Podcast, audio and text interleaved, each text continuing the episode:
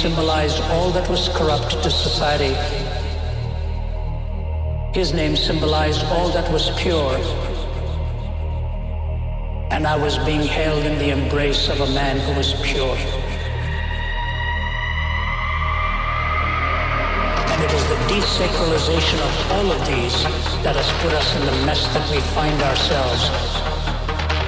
Think of what it is when God Himself puts His arms around you and says, Welcome home.